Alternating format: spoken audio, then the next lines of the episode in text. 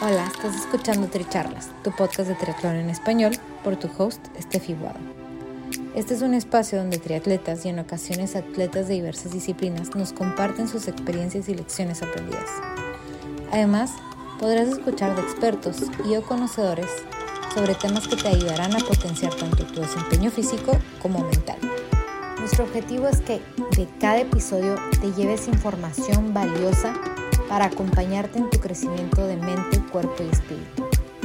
Déjate inspirar y ponte a entrenar. Si te gusta lo que escuchas, te agradecemos compartas el episodio, nos sigas y nos apoyes con un rating de 5 estrellas.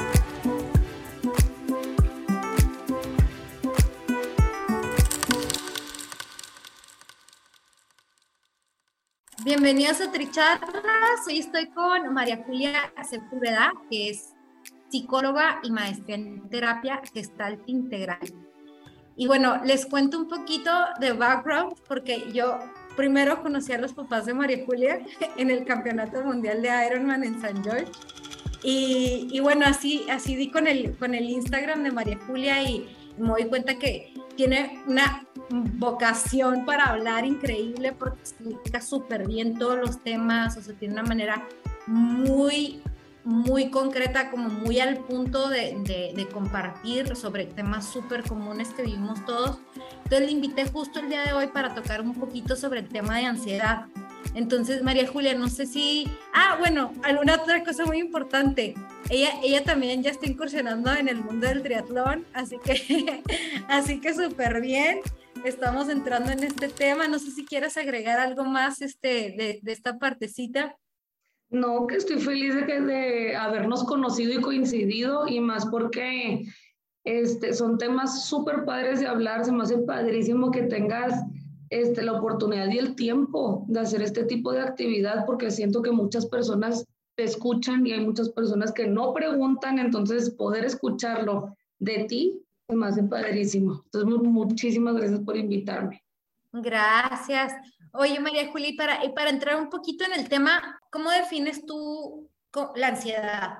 Ok, yo lo veo mucho, lo interpreto mucho como un estado de alerta en el que entra tu cuerpo para prepararte para un peligro. Muchas veces pensamos que el peligro es literal algo gravísimo y no necesariamente. Por ejemplo, si lo relacionamos un poquito al ejercicio o agarrándome de ese ejemplo, es el miedo que te puede llegar a dar o no ganar o caerte o que no funcione o que te den ganas de ir al baño, que te dé hambre a media carrera, me explico, o sea, cualquier estímulo que te haga sentir en peligro puede llegar a provocar ansiedad este, en, en uno mismo. Yo, lo, yo lo, lo, veo como estas conductas como amenazantes, ¿no? O sea, cómo nos vamos haciendo para atrás o cerrando, queriendo evadir este, cualquier situación por miedo a que nos pase algo. Es una manera de protegernos.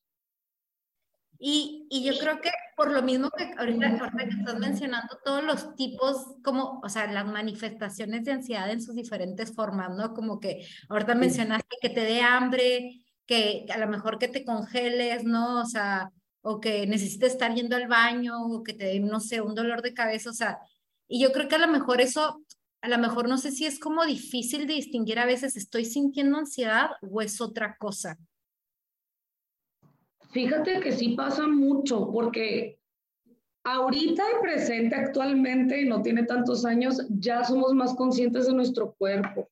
Ya sabemos cómo nos sentimos, fisiológicamente ya sabes cómo funcionas, pero muchas personas no sabemos cómo funcionamos y no reconocemos los síntomas. Entonces es difícil saber ¿por qué me estoy sintiendo así? Pensamos que es el estómago y nada más era como un episodio ansioso donde la mente estaba hablando, te sentías de otra manera y estabas accionando de otra, entonces pierdes congruencia. Y ahí es donde entra ahora sí como este shock emocional en donde la persona se quiebra o se bloquea. Entonces sí es importante como ir enseñando o ir platicando o normalizando que sí lo puedes sentir que sí son cositas que te van a ir como dando pequeñas señales a lo largo de lo que sea que estés viviendo o haciendo en el momento. Ok, y es que, por ejemplo, en, el, en, el, en el momento de las carreras, ¿no? Como que siempre esta es, esta es una típica, ¿eh? te la voy a contar y luego si quieres la vamos desmenuzando para, para ver los factores que hay.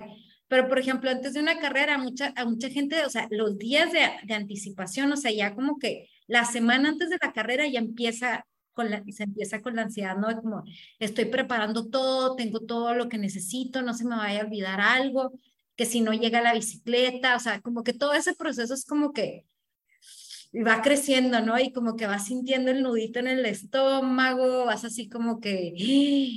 Y luego ya cuando, cuando te estás acercando a la carrera, como el insomnio precarrera, ¿no? Como que no me vaya a no despertar, que no vaya a escuchar el despertador y no llegue a la carrera o lo que sea, ¿no? Como que yo creo que son diferentes niveles o tipos de ansiedad los que te llevan hasta ese momento, pero siempre lo que he escuchado un montón en los atletas es que les genera como un cierto grado de insomnio el día antes de la carrera. Sí, claro, es que aparte uno, o bueno, yo creo que los tres el top 3 de los síntomas que más se ven en la ansiedad en general, no quitando la, la, del deporte, es la alteración de apetito, ya sea a más o a menos, la alteración de sueño, ya sea que insomnio total o ese como sobrefatiga que te cobra el cuerpo después de toda, toda, todo el esfuerzo que has, que has recorrido para poder entrenar. Y yo creo que la última es el pensamiento catastrófico, ¿no? Que es como estarle dando vueltas y vueltas y vueltas a qué va a pasar y si la riego y si no me va bien o si me falta algo y, y ahí estás. Entonces, es como el que siento que esas tres son las que más se ven normalmente. Y aparte, súmale este, la presión que sientes, el estrés que sientes y el cansancio que ya traes que muchas veces el cerebro te va traicionando un poquito, no sé cómo va jugando contigo hasta una noche antes de decir, estás cansadísimo, o sea, las piernas ya no, y apenas vas a empezar, no lo bueno el día siguiente. Sí, y ahí, yo sé, por ejemplo, los triatletas nos jactamos mucho como que es un deporte bien mental, ¿no? Entonces, o sea, como que para llegar a la meta, terminar las distancias largas, sobre todo los que hacemos distancias largas, es todo, es un juego muy mental. Entonces, como que ahí es donde sería como que, y no podemos controlar nuestra ansiedad, o sea, ahí, sí, pues sería como que, por ejemplo, lo que pudiéramos hablar ahorita, como que, ¿qué herramientas podemos usar como uno para identificar que lo que estamos sintiendo es ansiedad? Claro. Y, cómo, y qué podemos hacer para, para ir manejando esa ansiedad. Ok. Fíjate que últimamente han, ido normalizándose o han ido sacando nuevas herramientas que en realidad a mí se me hacen increíbles porque vuelvo a lo mismo. Muchas veces entramos como en este, o queriendo entrar más bien, a este pánico de casi creo de cómo era, cómo se hacía caminar, ¿no? O sea, cómo era nadar, cómo era respirar. Y justo eso es bien importante tenerlo presente. Hay algo que yo recomiendo muchísimo, que es no te alejes, confronta, ¿no? O sea, es como que, a ver, ya estoy aquí, voy a hacer que mi mente me acompañe a mi presente, me voy a volver a situar en donde estoy, me voy a recordar qué estoy haciendo. Pero en lugar de hacerlo de una manera como dura o juiciosa o enojada incluso, porque este tipo de ansiedad enoja bastante, hacerlo como una manera un poco más compasiva, ¿no? Como recordarte todo el proceso de, a ver, lo vas a hacer bien, ya entrenaste muchísimo, este, comiste esto ayer, está tu familia o está la porra o no tienen por qué salir nada mal. O sea, como tratar de echarte tú mismo este ánimo es uno de los calmantes más grandes, un tacto tranquilizador. ¿Sí? Que puede ayudarte mucho como herramienta para darte paz y para estar tranquilito contigo y no estar siendo, vuelvo a lo mismo, tan duro. Otra de las herramientas que más funciona es respirar. Así como te enseñan a respirar cuando estás nadando o como te enseñan a respirar cuando estás corriendo o haciendo cualquier actividad, es súper importante aprender a respirar para uno mismo. Eso yo creo que es lo principal, principal, principal. ¿Por qué? Porque eso reduce el estado de alerta y hace que tu sistema nervioso capte y entienda que no estás en peligro, que no está pasando nada pero eso también es cuestión de la mente, de ayudarnos a recordar que todo está en orden, y que estás presente, que estás haciendo lo que tú querías hacer, que es ya sea, llámese carrera, triatlón, Ironman o como tú le quieras decir, ¿no? a lo que quieras hacer en el momento. Es cuestión de estar muy, muy presente tanto con tu cuerpo y ser congruente con tu mente. Exacto. Entonces, de, de esto, bueno, lo que, me, lo, que, lo que escuché ahí por ahí me dice sí, sí, me faltó algo, es, o sea, la ansiedad viene mucho de no estar presente, ¿no? Es como que a lo mejor me estoy acordando de algo en el pasado donde yo ya estuve en una carrera y no me fue bien y estoy pensando en cómo me fue mal aquella vez o que me estoy preocupando de que estoy ansioso de que, ay, si me pasa esto, si me pasa lo otro, si me come un tiburón, o sea, que son cosas que a lo mejor, o sea, de verdad en un Ironman nunca he escuchado a alguien que se lo come un tiburón, tipo, ¿sabes? Espero. pero, pero vamos a ese punto, ¿no? Como que es, es, es, es, es eso lo que te genera no estar en el presente. Entonces, cómo se vería estar en el presente, ¿no? ¿Cómo se vería traerte tú de ese lugar de pensamiento al presente? Con, con esa conversación, como lo dijiste tú, como de, ¿qué estoy haciendo en este momento? ¿Cómo, cómo camino? ¿Qué estoy haciendo? ¿Estoy respirando? ¿Entra al aire? ¿Sale el aire? Ahí, bueno, tenemos que tomar en cuenta algo muy importante que yo lo trabajo mucho de esta manera en terapia, entonces te lo comparto. Este, hace poco me tocó tratar un atleta de alto rendimiento este, que iba hacia el fisicoculturismo, ¿no? O sea, que es completamente este, diferente a, lo, a la, no sé, al entrenamiento de un Ironman, por ejemplo. Pero es una constancia y una fuerza de voluntad increíble y tenía que estar súper enfocada y cualquier fuguita de pensamiento que llegara se descontrolaba todo, ¿no? Entonces, yo trabajo mucho con la combinación de factores, a qué me refiero, a que tenemos que entender que nuestra vida tenemos ámbitos como el ámbito de personalidad, de la familia, de lo social, de, este, no sé, situaciones externas traumáticas, de los factores genéticos. Ah, bueno, ahí me estoy yendo a lo externo completamente, ¿no? Que son como esas pequeñas cositas que tal vez en el momento de una carrera o de una preparación no la tienes tan consciente, pero son las que más te pueden afectar, ¿no? Después nos vamos a un nivel un poquito más interno, que es hacia, hacia dónde se está yendo mi cabeza, que ahorita lo dijiste, ¿no? Que es pasado, presente catastrófico o futuro.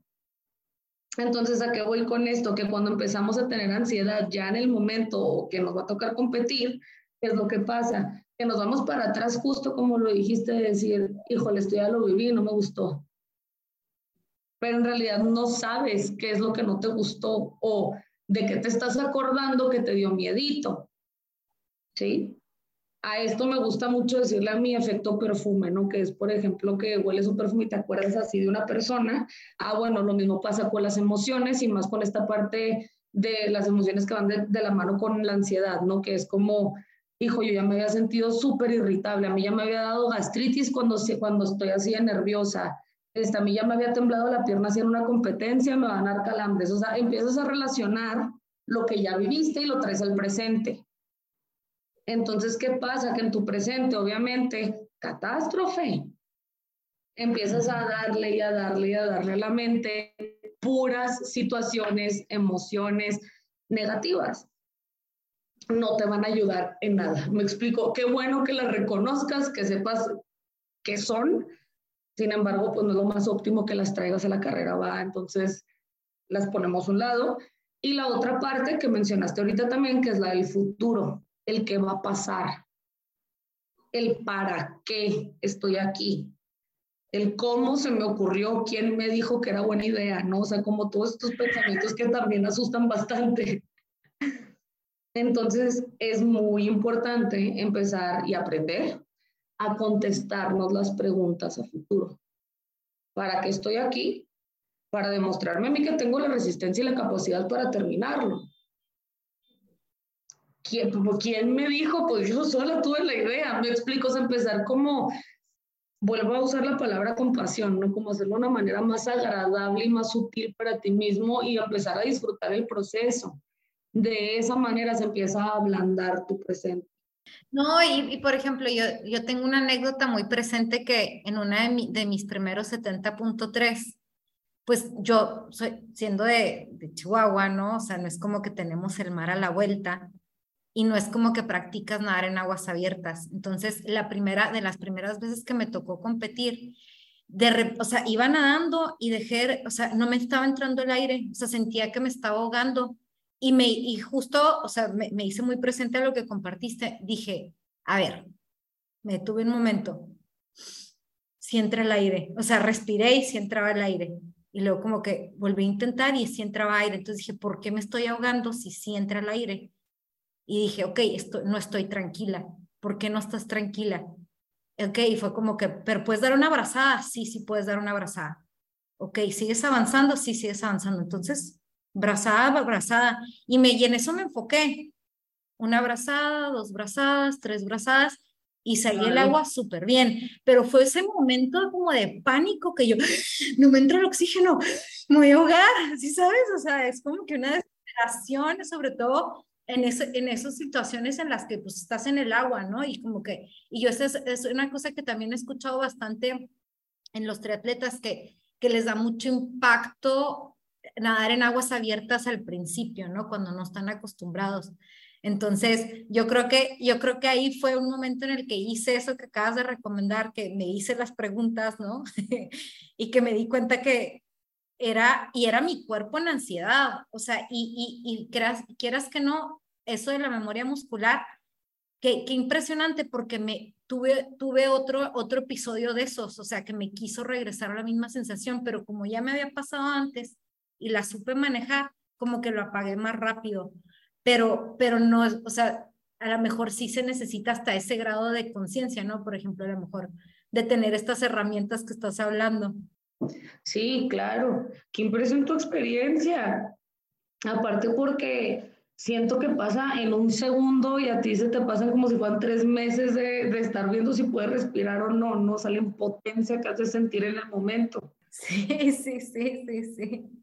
Hace poco estaba platicando este, con una persona que admiro muchísimo, ¿no? Y me dio un ejemplo que te lo quiero compartir, que dice, este, hablando sobre la ansiedad, me dice, bueno, ¿alguna vez te ha pasado, y te lo pregunto y te lo comparto a ti también, que entras al mar y te revuelca una ola?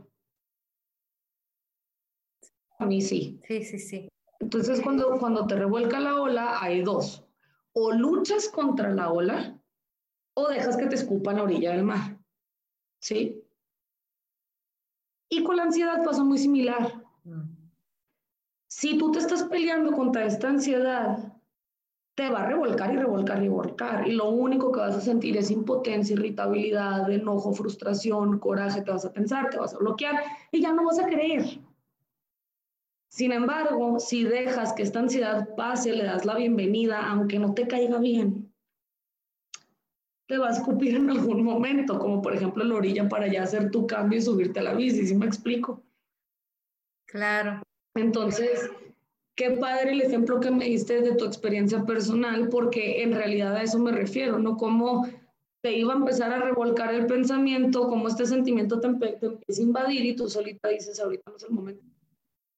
Voy a empezar a, a sentir y a hacer y a estar presente con lo que estoy haciendo y volviste en ti. Entonces, más o menos ahí está un ejemplo súper claro y súper, súper bonito de cómo este, usarlo como herramienta, ¿no? ¿Y, ¿Y habrá algún momento en el que la ansiedad pueda ser algo positivo para nosotros? Porque, por ejemplo, he escuchado que en muchas maneras podría como ser como que ese, como esa adrenalina, ¿no? Como ese sentir que tenemos como un, un deadline como que tengo el deadline, entonces mi ansiedad o mi adrenalina me va a llevar a un lugar que no lo haría si estoy a gusto, ¿no? Si estoy en un lugar de calma. ¿Es esto correcto o, no va por ahí?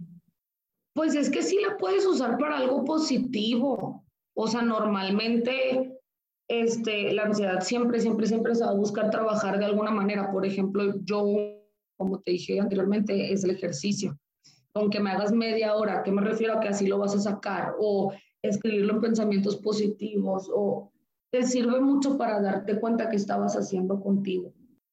¿Sí? pero más bien yo lo que veo en ciertos atletas es que usan la, su ansiedad como presión para ver su rendimiento, para ver cómo van competitivamente, se comparan, o sea, con esta misma ansiedad empiezan como a ver eh, este, si la bici es mejor o no, X o Y, me explico. O sea, sí lo he visto mucho a nivel competitivo. O sea, que puede servir como esa ansiedad para, para sacar, o sea, una motivación. Pues sí, pequeños, pequeños impulsitos y pequeños, pequeñas motivaciones que te ayudan como a, a seguirle a la carrera. Porque vuelvo a lo mismo, no hay atleta que no sea exigente consigo mismo, me explico. Entonces, todos tienen un grado de ansiedad, de estrés, de cansancio, depresión que se nota. Cada quien lo saca diferente. Me quedé con la, con la duda porque luego ya ves que en esta época en la que vivimos nosotros hay mucha gente que piensa como que, ay, yo tengo ansiedad y me genera ansiedad X yo cosa y, y voy a buscar que alguien me medique, ¿no? Que me den como un anti, un ansiolítico, no sé qué, y pues que son como relajantes musculares, ¿no? Al final de cuentas, no atender el origen de la ansiedad, ¿no? Taparlo con una pastillita, por decirlo así. Y yo creo que eso al final pues no va a traer un buen efecto muy bueno, ¿no? ¿Qué opinas sobre eso? Fíjate que yo ahí sí estoy súper, súper en contra, o sea, de encontrar como el placebo o el camino fácil. Ahorita te mencioné que yo me rijo mucho por los factores externos que, que rodean en sí la ansiedad, ¿no? Que son pues, tus factores genéticos, tus traumas, eh, tu estilo de vida, tu manera de, tu, tu manera de, mm, de ser, ¿no? Tu personalidad, tu carácter, cómo influye todo en esta, en este, tú normalmente eres una persona súper pasiva y súper sedentaria y te metes a un entrenamiento súper fuerte, obviamente vas a tener resultados súper diferentes a alguien que se la vive en la calle, que está acostumbrado a estar como en campo y aire y entrena a la misma, a la misma manera condición que tú. Entonces, cuando ellos encuentran esta parte, este punto donde empieza la ansiedad y empiezan a tener síntomas hay muchas tapaderas, que son estos, por ejemplo, relajantes musculares o esta así nomás para calmarme un ratito o esta para dormir mejor, en lugar de resolver y recordarte de dónde vienes, quién eres y el esfuerzo que te está costando. Ahora, otra de las partes también muy importantes como una sintomatología más, este, más reconocible, pues es pues, las preocupaciones, tus ideas catastróficas, este, tus sentimientos, que yo los, yo los relaciono mucho con el enojo, ¿no? Como esta irritabilidad, estar agobiado todo el tiempo, estresado todo el tiempo. Estas que mencioné anteriormente, cada quien las vive súper, súper diferente porque todos tenemos ritmo de vida muy, muy distinto. Si tú no te tratas de acuerdo a tu persona, vas a hacer que se agrave eventualmente porque le estás dando a tu cuerpo una tapadera y tu cuerpo no quiere tapadera, quiere que sea parte de ti. O sea, eres tú con ansiedad y todo lo que implica ser tú, ¿me explico? Sí, se ve súper diferente en cada persona la ansiedad. O sea, no es como que todos tenemos el mismo cuadro de ansiedad. No, no, nadie, nadie, nadie, nadie, nadie. O sea, por ejemplo, me ha tocado ver, ahorita te di un ejemplo de una chica que viene a consulta conmigo y ella todo el tiempo te está hablando de, este, de lo que tiene que tomar, de los suplementos que tiene que tomar para poder llegar al cuerpo este, que quiere tener, ¿no? O sea, el, competitivo que ella tanto desea. Todo el día está pensando en eso. Entonces su ansiedad se basa en qué va a pasar conmigo cuando yo ya no tenga mi suplemento. Eso es un ejemplo, ¿no? Otro tipo de ansioso que me ha tocado mucho ver es el típico de, es que las piernas ya no me dan y no me responden, o sea, como el que él se va luego, luego a somatizarlo al cuerpo y pensar que no va a rendir. Entonces todo el tiempo está ansioso porque piensa que el cuerpo le va a dejar de funcionar. Como hay otras personas que te meten el tema familiar mientras están haciendo el ejercicio, u otros la fatiga todo el, todo el tiempo, o depende mucho de la persona pero sí me ha tocado ver que recurren mucho a tomar medicamento para calmar esa parte y que no interfiera con su entrenamiento, cuando debería de ser de verdad, de verdad algo más integral, ¿sí me explico? Claro, sí, sí, sí, y, me, y me encanta eso de, ok, no parchar y, y, y, no buscar un placebo, porque, claro, puede ser hasta una copita de vino, ¿no? Como cae la copita de vino que me calma al final del día, o, o ya cada quien va agarrando el, el, el, el de su gusto. Claro. Este, los chocolates, esto, el otro, ¿no? Porque ahorita también mencionaste que uno de esos es como que o comer, o sea, o que te dé mucha hambre o que se te quite el hambre, o sea, como que un sinfín, ¿no? Yo, yo, aunque, o sea, aunque esté ansiosa, soy productiva. Por ejemplo, mi hermana, no. No. ella sí la, ya, congela y no se mueve, ¿no? Es como que, ah, esto es demasiado caótico, no me muevo más. ¿no? Entonces sí, o por ahí, por ahí se me quedó eso muy presente, pero, pero bueno, tú lo has visto, ¿cómo es, cómo es la diferencia cuando alguien atiende esas ansiedades, ¿no? O sea, si es como que se ve el, el desarrollo de la persona cuando lo atiende. Sí, 100%. Y por ejemplo, ahorita dijiste algo clave, que también es algo a lo que yo siempre voy a recomendar, que es no te abandones a ti mismo, ¿no? O sea, ¿qué me refiero a que sí? Es una disciplina que te quita muchísimo tiempo y obviamente cambian tus prioridades 100%, pero tal vez ese chocolate, esa copita de vino, ese, esa serie a, a las deshoras que te van a quitar del entrenamiento, lo que tú quieras, son necesarias. ¿Por qué? Porque son cositas que tú haces por ti, me explico, son cositas que a ti sí te llenan. Entonces, también darle al cuerpo esos pequeños descansos de amor, pues obviamente son súper importantes. Es como esa manera de compensar, de agradecer y de ver compasivamente el esfuerzo que, que, que estás dando. Es una remuneración, si me explico, hacia ti mismo. Entonces, eso sí es muy importante. Chance si no en exceso, pero si, si sabes que a ti te va a dar placer esa copita, ese chocolate, ese momentito, esa salidita, pues adelante. Eso también es muy sano. Vuelvo a lo mismo para que se haga algo más integral y más sano a la hora de un entrenamiento y poder reducir los niveles de, de ansiedad. Claro. No, y, bueno, y, y, quería hablar de este tema justo porque la mayoría de los que, los que escuchan este podcast y muchos de los triatletas en general no, no nos dedicamos a ser triatletas. O sea, somos completamente nuestro trabajo, nuestra familia y aparte el triatlón o aparte el deporte, entonces, obviamente, tenemos, a lo mejor sabemos lidiar con el estrés del trabajo y la ansiedad en el trabajo, pero no en el deporte, ¿no? Porque es un tema que a lo mejor es como nuestro hobby, por eso tiene que ser todo relajante y es como que, como que esto también me genera ansiedad, ¿no? Entonces, ¿por qué lo estoy no, claro. como que, entonces, como que hablarlo también en este aspecto es como que, ok, si, si les sirven los consejos para todas las áreas de su vida, bienvenidos.